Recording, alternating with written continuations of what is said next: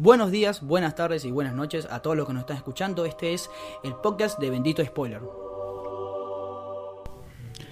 Bienvenidos a un nuevo episodio del podcast de Benito Spoiler. Mi nombre es José Rey, estoy junto a Cristian Benítez. Hola, buen día. Benito Spoiler es un podcast relacionado con el cine y la serie de televisión en el cual hacemos análisis y críticas de los últimos estrenos. También hablamos sobre noticias que también conciernen lo que es el mundo del cine y de la televisión. También hacemos eh, alguna especie de... Tenemos una sesión llamada Santo Grial donde evaluamos algunas cosas que envuelven a todo lo que es este mundo. Nos pueden seguir a través de nuestras redes sociales, arroba Benito Spoiler, arroba Josrey host rey ok si quieren y arroba crisis infinita. ¿Qué tal, Cristian? ¿Todo bien? Todo bien. Todo bien, siempre tengo algo, viste, para, para tomar, esas cosas. Sí, sí. Sí, si, si, nos ven, porque, viste, estamos grabando en las instalaciones de Radio Ten Topic, que tiene, bueno, de todo, del último, del último modelo. Al mismo tiempo tenemos, tenemos eh, video, todo, está Nico en operación, eh, Crack, bueno, tenemos todo. Entonces siempre podrán ver que usted siempre, claro, usted siempre tiene algo de tomar. Sí. ¿Qué tal? Eh, ¿Vio algo interesante o algo que le haya pasado esta semana? ¿Qué, pasó? No fue los, Globos de Oro, ¿no? Ah, ni lo comentamos todavía, porque el último capítulo fue el viernes. Claro. ¿Alguna sorpresa o algo que le haya gustado? ¿Algo que eh, destacar no, los Globos no, de Oro? No vi los Globos de Oro, pero sé, los resultados y todo. Vi el monólogo de Ricky Gervais, me parece algo... Me parece algo atrevido, eh, no, no sé si se hizo algo así una vez en una entrega de premios, o sea, darle esa libertad y no meter a seguridad para que lo saque de una, digo. Eh, claro. No, me, pareció muy interesante esa parte. Después, eh, no sé, que Brad Pitt haya ganado mejor actor de reparto, siendo un personaje que no tiene nada que ver con, con, la característica o, digamos, el canon de la gente que gana ese premio, que son siempre actores que lloran, actores que, te transmiten algo por alguna eh, cuestión en particular. Que tiene un trauma y lo sacan a relucir. Claro, Brad Pitt en, Once Upon a Time, estamos hablando de esa película, eh, no casi que no mueve la cara, entonces, pero, pero igualmente creo que hace un buen trabajo, eh, digo, haciendo de este doble de acción bastante noble, y, el, yo creo que deberían ponerle ya una categoría nueva a todas las categorías, a todos los premios, que es eh, la, mascota o, como el animal destacado ¿no? del año, porque el, perro de, de Once Upon a Time creo que es un buen personaje también. En Kansas, en Kansas tengo entendido que hacen eso, que le premian al mejor animal en alguna película. Eh, ¿Sabes que creo que Brad Pitt se podría decir que es el mejor actor del año en el sentido de que hizo Once Upon a Time in Hollywood, hizo Adastra también. Claro, pero no, no, está promocionando. No está promocionando, claro, ni pero. Ni siquiera la película se está promocionando en sí. Claro, pero es como que, che, buen año de Brad Pitt. Y también si ves la categoría Mejor Actor de Reparto, Premios Globos de Oro, tiene nombres demasiado pesados. Tom Hanks, que todavía no sé por qué está nominado como actor de reparto, la verdad tendría que buscarlo porque se supone que... Yo creo que Brad Pitt es una persona que, tiene cierto, cierto conocimiento de todo lo que pasa en Hollywood y dijo, pará, ¿quién está nominado? ¿Quién va a estar nominado este año, no? Claro. Tiene a Joe Pesci, tiene a, ¿no? Dijo... A Pacino, a Hawkins. Además habrá visto Joker antes y nadie, creo que él es productor de Joker si no lo recuerdo, o tiene algo que ver por ahí. Tiene algo, sé que Bradley enterado, Cooper enterado de que iba a estar eh, Joaquín Phoenix haciendo el Joker, dijo, no sé si está tan copado perder este año, ¿no? Claro. Eh, sí, bueno, los Globos de Oro igual llamaron la atención con lo que es, también con lo que fue en 1917, que no lo hemos visto porque acá en Argentina llega tarde todo. Mucha gente eh, revolucionada por eso y Sí, no sé. Una película que no estrenó todavía, no, no entiendo. No sé. De resto de serie, ¿vio Drácula de casualidad? Yo no lo he visto. Vi el primer capítulo, me parece está muy está muy arriba, está muy arriba. Creo que es de los creadores de, sí, de Sherlock. Sí, sí, es una serie muy, muy al británico, muy al británico, tiene tiene mucho del mister y esas cosas, ¿no? Como del habla británica, del acento, digo. Yo vi... Eh, después el personaje de Drácula me parece bastante interesante cómo lo plantean, porque siempre a Drácula se lo plantea como algo místico, diabólico, etcétera, etcétera. Sí. Acá es, es una cuestión más de teatralidad. O sea, no sé si muchos lo, están, lo compararon en, su momento cuando estrenó la serie hace una semana con la película de Coppola. ok, claro. Sí, sí. No, no, no. O de Palma, no, me acuerdo, creo que es de Palma. Bueno. Mal, no, raspamos el examen. No, y, y nada, no, no, creo que esta es una cuestión más de teatralidad por una cuestión de, de los escenarios y los diálogos, o sea, se desenvuelve de esa manera. Me pareció muy interesante además que hayan planteado a Van Helsing, uno de los personajes principales de la novela de Drácula, que a, propósito está basado en la novela de Bram Stoker, eh, que está el, personaje de Van Helsing es mujer y es una joven mujer, que es monja además. Mira. No, yo no la he visto. Eh, tenía razón, está, muy ocupada. Tenía razón, yo no la he visto, la verdad. Eh, yo vi You, la segunda temporada. Eh, yo, yo, la verdad, posta, yo no sé qué pasa con Netflix en el sentido de que es una cagada la serie, o sea, es una cagada, es cualquier cosa, pero las ves en un día. Me la vi en un día y medio. Yo, mala no es entonces. No, pero, a ver, he visto, o sea, ya me ha pasado veces que veo cosas un día y medio, pum, pum, pum, pum, y de repente digo... Estás muy al pedo. Che, qué cagada, o sea, que gasté el tiempo en, en nada. Pero bueno, así somos, así es Netflix también.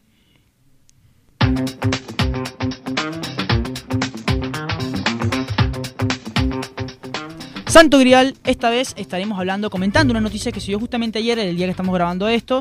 Eh, leo el título. Warner Bros. usará inteligencia artificial para decidir qué película producir.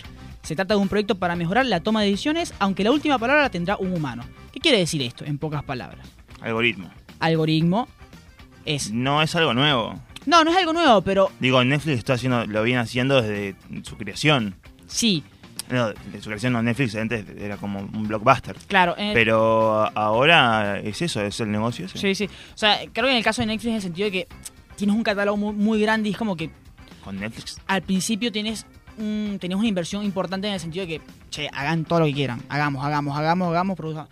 En cambio, con Warner Bros., que es una más de película, que sí, obviamente también tiene plata, es como que se centran más en proyectos más únicos, entonces es diferente. O sea, la productividad de Warner Bros. con, Netflix es diferente en cantidad. Pero básicamente esto lo que hará es lo siguiente. Por ejemplo, que tengamos una película. Digamos, Warner Bros. Harley Quinn. Vamos a hacer la nueva película de Suicide Squad. ¿Quién puede interpretar a Harley Quinn? Entonces este algoritmo te va a decir... Primero, ¿qué nombres suenan para, para interpretar a Harley Quinn? ¿Quiénes se parecen? ¿Quiénes podrían? Y segundo, ¿cuál es el nivel de éxito que podría tener si tú por lo, si por lo menos el algoritmo te dice, che, eh, no sé, Emma Stone para hacer Harley Quinn. El algoritmo te va a decir, va a predecir el futuro, entre comillas, y te va a decir, che, si, si eliges a Emma Stone, te va a pasar esto, esto, esto, esto. Mucha gente le va a gustar, este sector no le va a gustar, este sí, eh, este puede ser a nivel productivo, puede generar estos ingresos. Eh, ¿No es peligroso eso? Es el, es el fin del cine. Básicamente. Eh, es lo que está pasando hoy. es, nuestra discusión en todos los capítulos. Yo vengo acá, posta, a, hacer un esfuerzo, ¿viste? A hacer Acá nos levantamos a la mañana, claro, ¿no? Nos desperezamos y venimos a laburar por ustedes y ustedes hacen esto. O sea, es como, me siento como el Oscar el año pasado. Me paré a las 6 de la mañana, hice, digamos, el pro, de, vi las películas y terminó ganando Green Book. Es como que, vale, hermano, decime de una vez que no me quieres y listo, no, no, me tengas en esto. Eh, es muy raro esto, es muy peligroso me parece. O sea, raro no es. no, raro, no, es, es verdad. Eh, es, hacia donde vamos, la verdad. El algoritmo es lo que maneja. Sí, es, bueno, lamentable, no sé si es raro. YouTube ya te dice que te gusta sin, sin, tu, sin tu saber. O sea, no, no, incluso yendo más allá. O sea, Netflix tiene productos basados en el algoritmo, en el cual, si vos ves una serie, por ejemplo, hace unos años estaba la de 13 Reasons Why, y, y, la, y todos los datos que Netflix tenía, que no muestra, que además es un poco perverso esto de que no te muestren los datos, porque hay toda una tendencia basada en los números, es decir, a nosotros nos puede chupar un huevo, pero la verdad es que es una realidad que te muestran hacia qué lugar o hacia qué tópico se está guiando como nuestra decisión cultural o nuestra, si querés, formación cultural o en un futuro, digo. Claro. Eh, porque todo eso, todos esos datos van a todo el tiempo darte lo que a la mayoría del público quiere, dejando de lado a todo lo demás. Y creo que en cierto punto esto se va a chocar. Como, como está pasando ahora con la película de los superhéroes. O sea, en un punto eh, George Lucas y, Steven Spielberg dijeron en su, en su momento, esto es como el, western en su época, ¿no? Cuando salían todo el tiempo y en un punto se chocaron, pasó de moda, qué sé yo. Creo que aparte de eso, esto es diferente porque está configurando directamente todas las inversiones que tienen todas las productoras hacia eso no hacia las películas de superhéroes, sino hacia cierta fórmula que se genera a través de eso, como lo decíamos la otra vez con la Universidad de los Giles, por ejemplo. Son todos los actores conocidos argentinos metidos en una sola película y, decís, sabés que va a funcionar porque a la gente le gusta eh, Brandoni, le gusta Darín, tenés gente que le gusta el chino Darín, y tenés gente que le gusta, no sé, actores más eh, del teatro y cosas de, la tele argentina, es decir, metes todo eso junto y tenés, abarcás a toda una cantidad de público enorme. Más allá de eso, es el único producto que funciona de esa manera. Después todos los demás productos, y la gente se acostumbra a eso, ¿no? Todos los demás productos van a dejar de ser vistos. Y, y, en, y en, en, cierta medida también dentro del interno de lo que es Hollywood y las productoras, no solo de Hollywood, sino también todo el cine, en, del, si querés, de, de la de, mundial, va a terminar siendo eso. Digo, en Rusia están haciendo algo, parecido, en China están haciendo lo mismo. Eh, son películas que se gastan miles de millones de dólares para hacer esto, para hacer estos productos que son uno, dos o tres que terminan abarcando todas las multipantallas o todas las cadenas multipantallas y dejan a las producciones chicas, como son las de A24 y demás, en un limbo básicamente ya, porque van a dejar de, recibir el dinero que reciben. Ya incluso hay películas que no llegan a este país, por ejemplo, películas que llegan a muy pocos cines en, Norteamérica, que es de donde salen todas estas productoras, y, van a seguir siendo lo que es hoy, eh, dirigiéndose todo el tiempo al mercado, al mercado indie europeo, de, y terminan siendo como eh, mal nombradas. Eh, una, una suerte de, de novel bag, ¿no? Como, viste, la novel bag son todas estas películas raras que pasan en Cannes y toda esa cosa, pero capaz de encontrarse en el medio un, un The Witch, un eh, The Lighthouse, que, que, son también nombradas de esa manera y no tienen nada que ver, pero, la gente los toma así. Porque, porque no son Avengers, porque no son el, todo, todo lo, el, cúmulo de personajes juntos en una sola película, o sea, me, me, parece frustrante. Básicamente, o sea, por ejemplo, el fenómeno de Stranger Things, por ejemplo, no sé, capaz el algoritmo de Netflix dijo, che, a la gente hoy en día le gustaría retomar los 80, así que toma esto. Incluso esta idea. Y salió la idea, por ejemplo, un caso hipotético. Y Stranger Things nace incluso de quizás una encuesta de que todo el público que en su tiempo fue un niño y hoy es adulto y gasta dinero, tiene cierta tendencia a gastar en lo nostálgico. Entonces, eh, todas las propagandas, incluso antes de Stranger Things, comerciales y demás que venían de, encuestadoras y consultoras, te decían a la gente le está gustando cosas de los 80. Entonces a partir de eso creo que nace Stranger Things. A pesar de que también es una buena idea, la primera temporada nos encantó a todos y demás.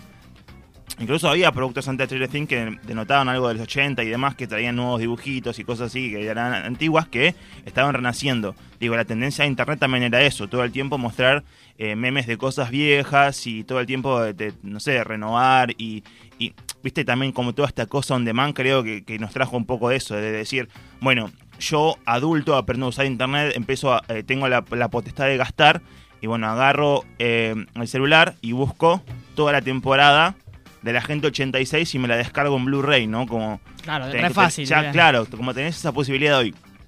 Y bueno, a partir de todo eso, de todo este consumo nuevo, que, es exactamente el consumo viejo de los 80, es que nace Stranger Things, Stranger Things y a partir de eso toda la explosión ochentosa y vintage que vino más tarde con las películas, incluso hoy La Mujer Maravilla se llama 1984. ¿Sabes qué? Te iba a decir eso, el otro día vi un tweet que me dolió en el alma porque era el trailer de, de La Mujer Maravilla, la nueva película, y alguien decía, oh, qué bien, a lo Stranger Things. Es como, pero, pero es un poco eso igual. Sí, pero es como, no puedes decir que los 80 son a los Stranger Things, o sea, son los 80. O sea, hay, a, lo que voy es que hay un gran umbral cultural que supera a Stranger Things y es como la gente se cierra ahí. Bueno, para cerrar la sección y para cerrar también la noticia, eh, Cineltic se llama esta inteligencia artificial. Sí. Cineltic combina, este fue el texto oficial de Warner Bros. Cineltic combina inteligencia artificial y tecnologías basadas en la nube para permitir que los profesionales de la industria del entretenimiento tomen decisiones más rápidas y mejor informadas en toda la cadena de valor del contenido,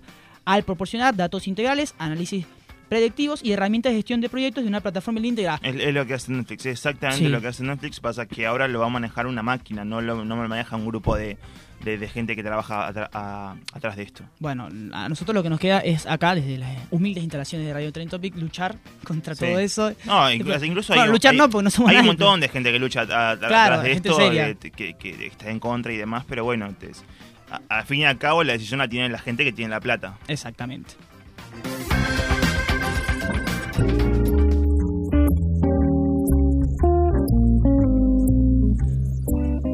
Semana de estreno, la semana pasada hablamos de un poquito, usted habló un poquito de Richard Jewell, ya yo la vi, sí. Eh, coincido con toda su crítica, eh, gran Clint Eastwood. Eh, pero esta semana también hubo varios estrenos, hubo estrenos interesantes, como por ejemplo Jumanji 2, una película que, o sea, realmente sería 2 de esta generación, porque si no sería la 3, una eh, película de la que nadie esperaba, digo. Claro, nadie, esperaba, nadie esperaba una secuela de Jumanji. Sí, exacto. Que de entrada todos pensábamos que iba a ser una remake, digo, la primera, eh, Welcome to the Jungle. Em, nadie esperaba que, que, fuera una secuela, después salió la noticia que iba a ser una secuela, y terminó siendo un producto que, para mí más del disfrute. ¿Qué yo? La, primera de Shumanji tenía un, montón de cosas. A ver, tenía a Robbie Williams, tenía. Incluso hoy eh, tenés el sentido de la nostalgia de que es una película original en su tiempo. Hoy es exactamente lo mismo, pero es como más el entretenimiento del mainstream. Como hablábamos recién de, de esta inteligencia artificial que toma todo esto. Bueno, es básicamente eso. Juntás a The Rock, juntás a, Joe, a Nick Jonah, juntás a, al comediante este, ¿cómo se llama? El chiquito. Eh, King Hart. Kevin Hart. Claro, los juntas a todos, a, Jack Black los juntas y haces una película que, que, te retrotrae a los 90 o a toda esa época y decís, bueno. De, igual manera es, me, pareció me pareció entretenida sí la primera me gustó. No, estamos hablando de la segunda porque no la hemos visto pero la primera a mí sí o sea no, no la vi en el cine. A, eso voy, que no fue como que, che, voy a ver Jumanji. Siempre igual vamos a, vamos a estar a favor de que se generen cosas nuevas, cosas originales, que le den cabida a la gente que tiene buenas ideas y que no hagan, que no metan demasiada plata en esto. Digo, allá hay dos películas en, en un curso de, dos años de Jumanji. Digo, está bien, ya está. Podrían cortar. Y, o sea, sí nos gusta. Yo la voy a ver incluso Jumanji hoy. Eh, pero en un futuro me gustaría que, metan plata en otra cosa. Viste que Sony tiene mucho de estas películas que nadie pidió, ¿viste? Sí. Eh, creo que los eh, cazafantasmas. Bad, Boy 3, los cazafantasmas, esta, la Jumanji que nadie la pidió. Eh, no sé. Bueno, eh, otro estreno polémico, el polémico estreno de la semana también, Cax. Eh, la película que ha sido demacrada por todos. Tampoco la he visto, pero tampoco tengo Ay, Claro, no, es que la, la, crítica norteamericana la, la tituló. claro, o sea, posta, pero, pero y estamos hablando de una película que tiene un reparto brutal. Leí un tweet que decía que la película es tan mala que ni siquiera la terminaron. Y, mm. hay, hay partes de Hay, hay, partes de, de la actriz esta Judy no sé cuánto. Judy Dench. Ajá, que tiene partes del cuerpo que, que, que tiene partes humanas. Debería ser todo gato y se le ve la mano en una que... No, o sea, a mí me gusta. Es un traje de piel y la mano. O sea, esto es todo gato hasta, hasta el hombro y después es un, es un abrigo de, piel. Eh, a mí me gusta Tom Hopperson, me parece un gran director, pero acá es, hermano, al barranco. Eh, bueno. otras películas para mencionar: Lo mejor está por venir, una francesa, El acoso, una película israelí, y La muerte no existe y el, amor tampoco. El, la muerte no existe y el amor tampoco. Bola al, al cine israelí. Está, está, muy bueno. No, eh, creo que una, vez me haber visto el, una película. El drama, el drama y el policía israelí son muy buenos. Yo digo, en, en, nuestra época, digo, del 2000, si querés, 15 para abajo, el, cine de Resley siempre fue como toda una cosa, hasta el drama de, que vos veas una cosa y pasen dos horas y no pase nada. Ok. Eh, digo, yo, sufrí eso en el, cine el Festival de Cine de Mar del Plata, una primera de tres horas en la que no pasaba nada y me tuve que ir porque la verdad es que era insoportable. Hay, fanáticos de eso, pero el cine israelí igualmente, desde, digo, del 2015 para en adelante viene haciendo muy buenas películas. Tiene, incluso hay nominaciones y todo. Sí. Asghar Farhadi es uno de los grandes directores de, del nuevo cine israelí. Eh, la muerte no existe y el amor tampoco. Una película que se estrenó nacional esta semana que no la he visto, la quiero ir a ver, está en el Gamón y está en Malva solamente, pero eh, tiene muy buenas críticas. O sea, es una película que tiene muy buenas críticas, eh, cosa que no es tan yo no veo tan cotidiano en el, el cine argentino. un, consejo que les quiero dar a todos los que escuchan es que también le den bola a todos los estrenos que dan en, en centros culturales y el Malva y demás, porque por lo general pasa que le dan tan poca cabida a productos, eh, si querés, originales y atrevidos en, cierto punto, como documentales y demás, que están copados, están zarpados muchos de ellos, que, que van a estos centros culturales y los destinan a esos lugares porque no piensan que puede funcionar siquiera en el Gaumont. Eh, así que. no, no, tengan, el atrevimiento de leer un poco la crítica de esas películas también y eh, ir y chequearlo. Además, la entrada es baratísima. El, el Malva tiene un cine muy lindo, además. Y... No, y se pierden. O sea, no solo se pierden por ahí grandes historias, sino se pierden actores, grandes directores, grandes montajistas. O sea, no, de, por sí el cine argentino está perdiendo un montón de cosas. bueno, no solo por ese lado, digo, hay un montón de, de otros. Bueno, la película de la semana, la película en la cual vamos a hablar, la crítica se llama Jojo Rabbit. Es una película que estamos esperando desde, creo que desde el eh, primer momento que salió el tráiler. el tráiler, desde, que salió la primera imagen de Taika Waititi, que es el director, vestido de Hitler. Sí, o sea, más o menos. ¿Cómo, vendes un producto en el cual vas a hacer una sátira entre juvenil, community age, eh, no infantil, pero, pero cómica, sobre la Segunda Guerra Mundial. Es algo satírico, es, una, es una sátira. Para mí termina siendo más de eso. Es una sátira nazista. Exacto. nazi, eh, pero yo lo hablaba ayer con una crítica que tenemos, una amiga que tenemos en común. Vio la película con vos, entró a la misma ah, sala, ¿sí? Y salió, dijo que, que era una aberración la película, porque le parecía que no, no se jode con eso. Y divide las aguas. Divide las aguas, bastante. Yo cuando vi la película dije también, capaz, un poco no, no se jode con esto. Pero después también pensé que si, si lo sacás de ese lado y lo ves como una historia nueva, original y revolucionaria, si quieres también un poco, y muy eh, tomándote a pecho el hecho de que sea una sátira, eh, te, llega a, como una cosa esta de decir que es una película muy hermosa además. tiene, tiene, una belleza que decís también dentro de los colores y dentro de todo lo que quiere transmitir el personaje mismo, que es un niño de 10 años y toda su imaginación. Y, también tiene como una, costa, una cosa esta, no sé si lo sentiste vos, pero es algo tipo Wes Anderson. Sí, e, y, digo por el manejo de los planos, los colores. Y vi mucha gente Digo, la, también la, la, ternura con la que trata la historia. Claro, no, es que mucha gente, a ver, pero es algo para debatir igual claro, igual puedes decir, che, esto es algo, aquí, la vida es bella, acá agarraron muchas cosas de la vida es bella, por ejemplo. Eh, sí, sí más, más que nada también el personaje, la relación que tiene el personaje de la madre, Scarlett Johansson, con este chiquito. No, que, y, eh, queremos saber el nombre. Y, Tuvo nominado Globo de Oro. Sí, sí, sí, Roman Griffin Davis. Eh, fue muy gracioso porque fue vestido como se vistió eh, Taron Egerton en, una en la primera película de Kingsman.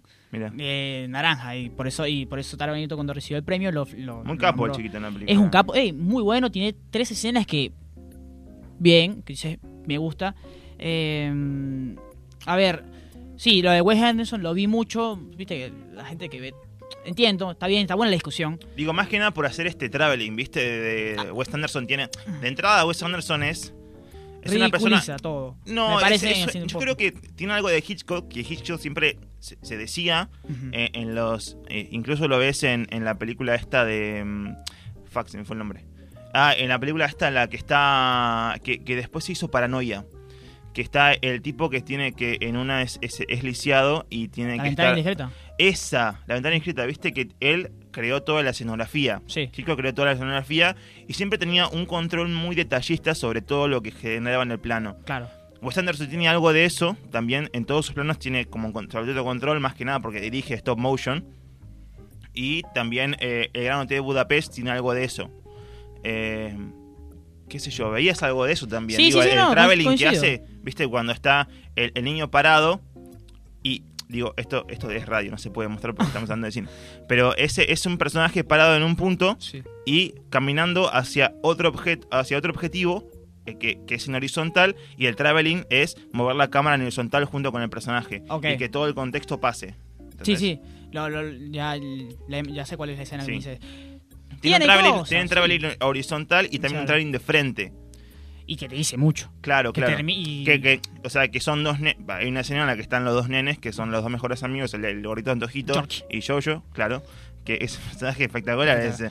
Y, y, van para adelante y atrás de ellos pasa toda la guerra, literal, literal pasa toda la guerra, digo, soldados muertos, una explosión por acá, y el centro son los nenes hablando, digo, jugando en la calle.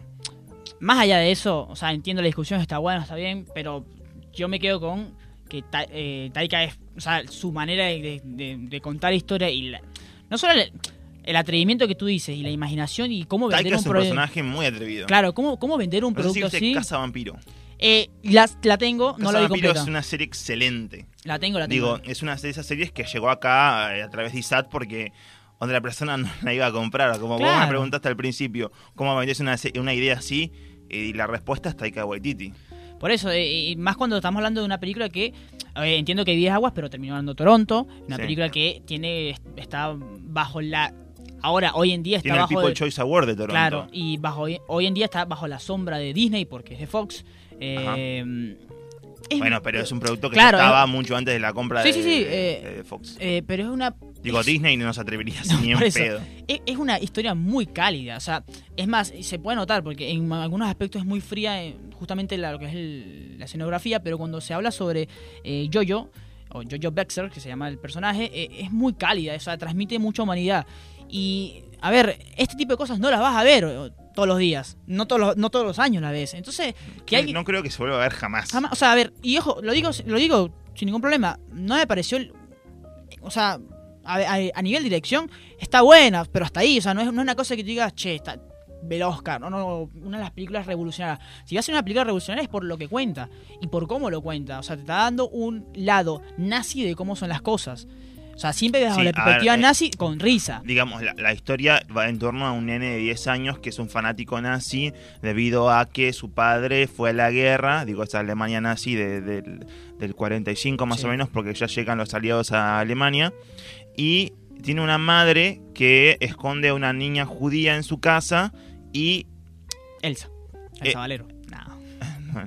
y eh, que es Scarlett Johansson.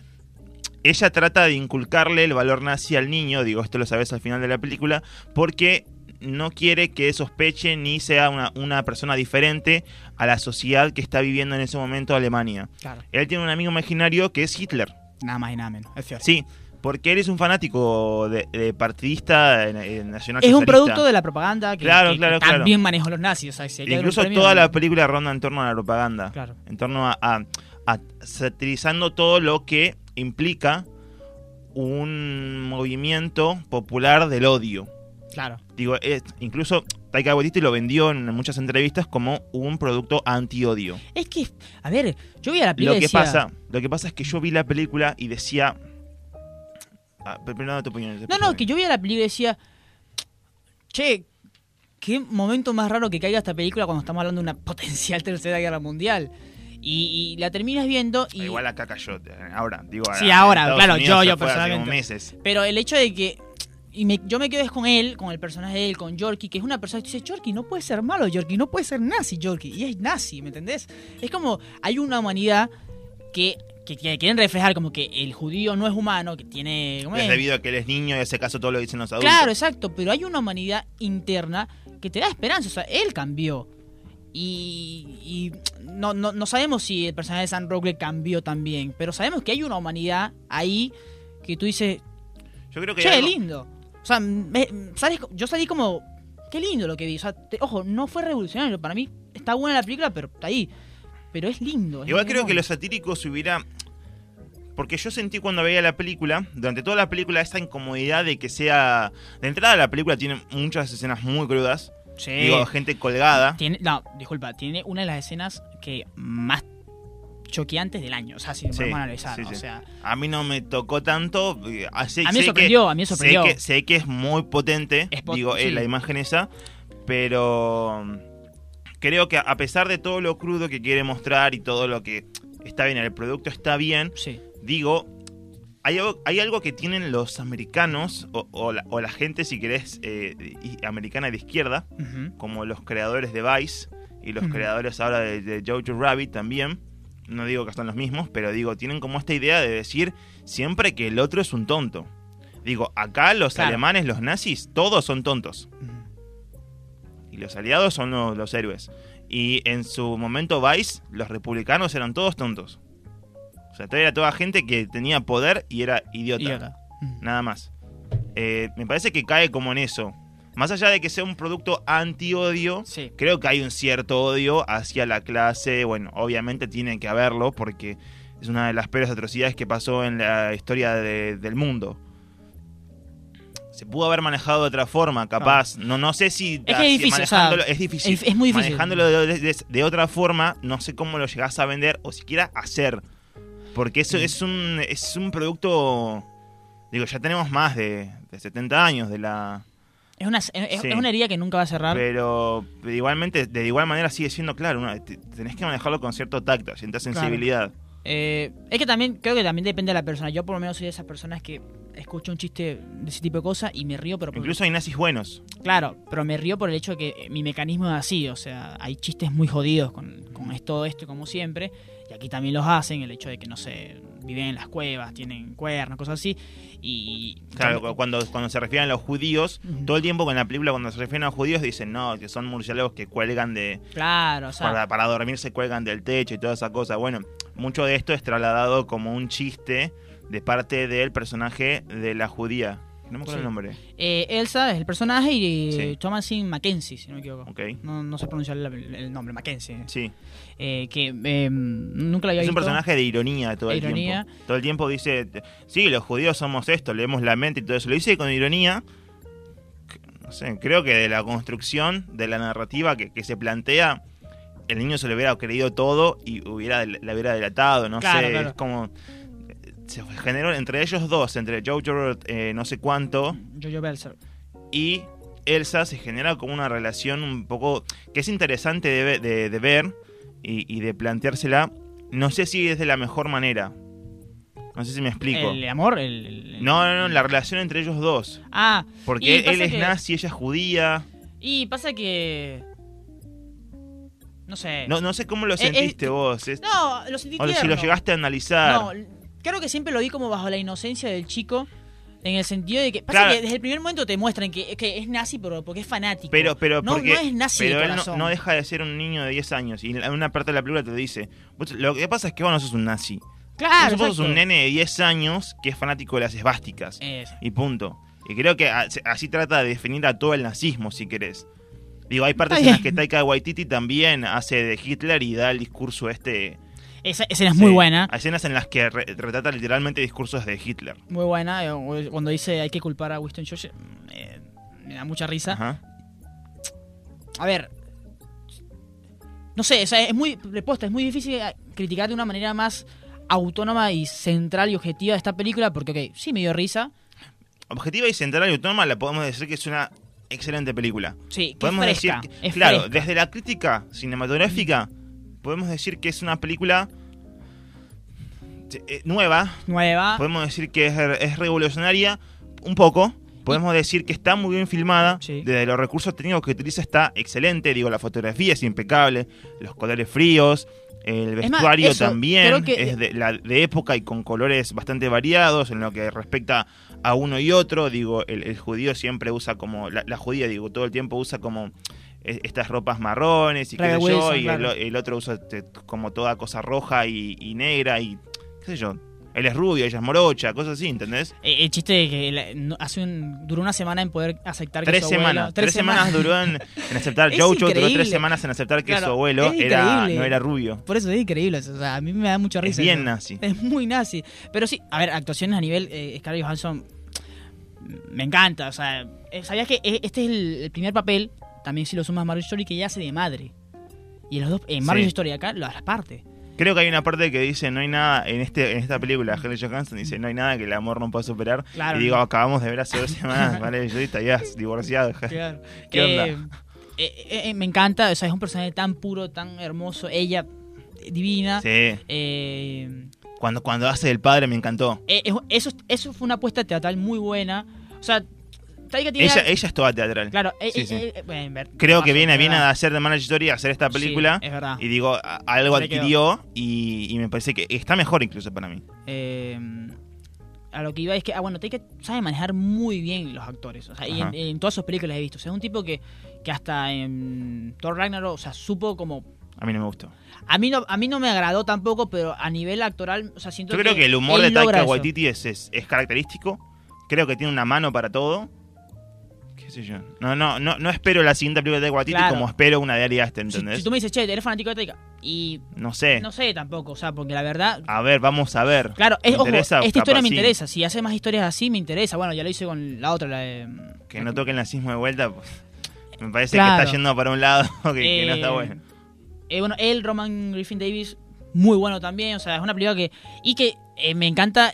o sea, creo que siempre quiere decir, che, tranqui. O sea, como que. Es más, el final lo dice con este. Esta, tiene un, una fascinación por este poeta que no importa lo que pase, no importa si viene dolor, no importa si viene felicidad. Claro, no importa lo que venga, aprovechalo y que ningún sentimiento es final. O sea, es algo que es realmente lindo y que de una manera él trata de cerrar, intentar cerrar esa herida que tendrán los judíos que no puede hacerla. No, o sea, que no, no, no, pues, se puede. Claro, eso no, se puede. O sea, no, creo, que, no sea subjetivo. Creo que la, comunidad judía debe estar enojadísima con este tipo.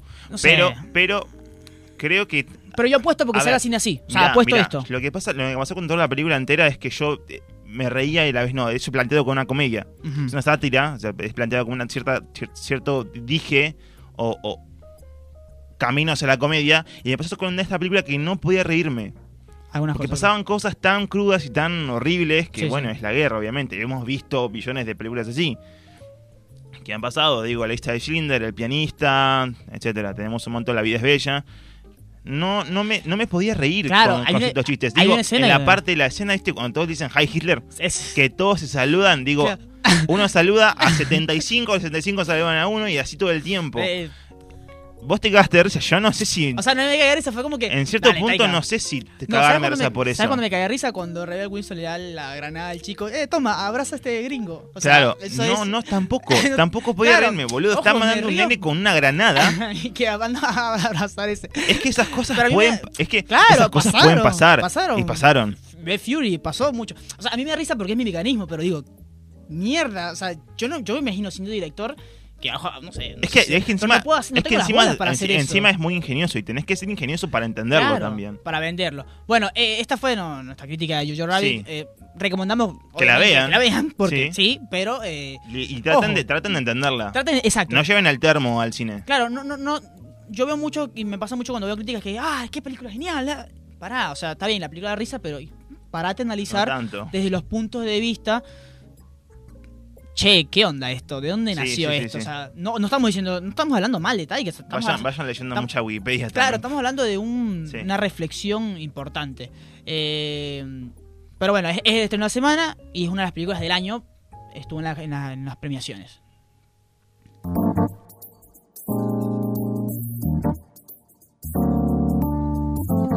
Bueno, vamos cerrando este episodio con las típicas recomendaciones. benditas recomendaciones. Yo voy a recomendar algo que vi justamente ayer, justamente hace, bueno, hace como 5 horas que estaba.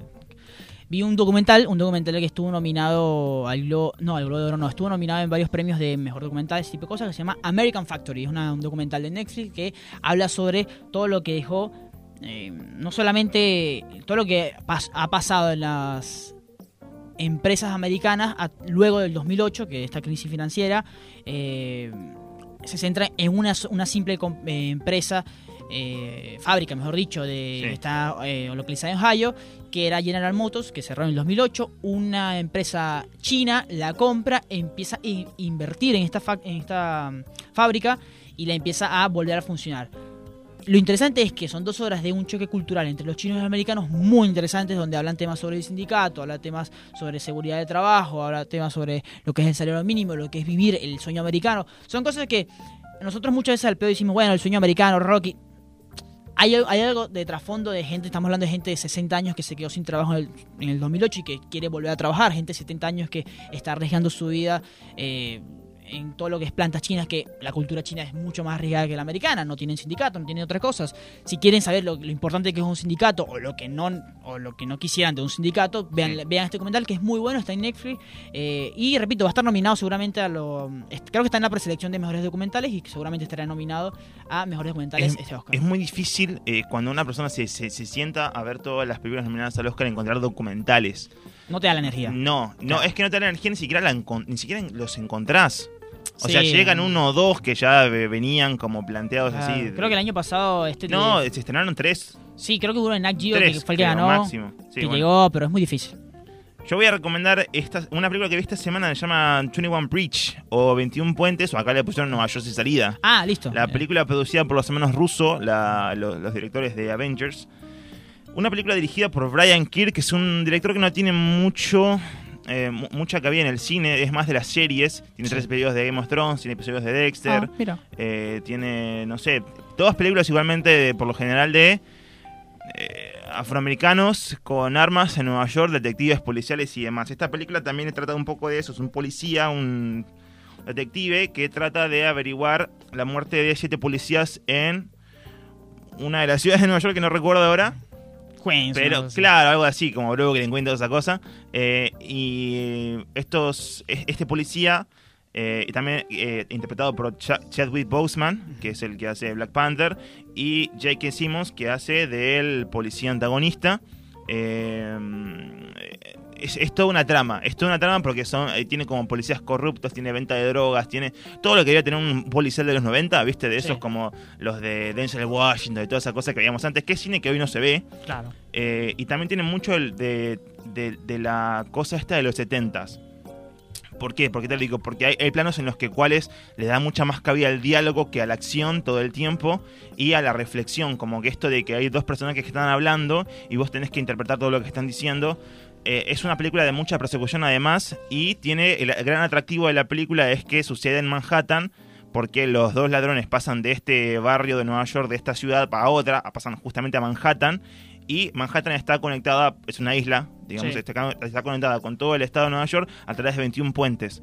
Ah, mierda. 21 puentes tiene todo Manhattan. Entonces, lo que hacen es, para buscar estos asesinos de siete policías, el alcalde, llaman al alcalde y el alcalde dice: cierran estos 21 puentes, los vamos a atrapar en una sola noche. Entonces, toda la película recorre esa noche y se resuelven muchos casos aparte del, asesinato. Hay otro trasfondo de corrupción, otro trasfondo que tiene que ver con las drogas, otro trasfondo, otro trasfondo que tiene que ver con la con la bolsa de inversiones y demás. Es una cosa completa, bien completa. Completa, que está copada, no sé si es un producto genial, pero por lo menos tiene algo así como para ver si quieren, no en el cine, pero eh, está copado en el cine siempre, pero pueden buscarla por ahí cuando esté, quizás en la tele también cuando la agarren la vean, digo, es, es, un producto así como para, para, para gente que le gusta el cine de acción. Exactamente. Bueno, este fue un nuevo episodio del podcast de Benito Spoiler. Mi nombre es José Rey. Cristian Benítez. Cristian Benítez. Un placer como siempre. arroba José Rey. Exactamente. Benito Spoiler, arroba Trending Topic. Todo. lo que quieran, ¿eh? Nos vemos en el próximo episodio. Chao. Chao, chao.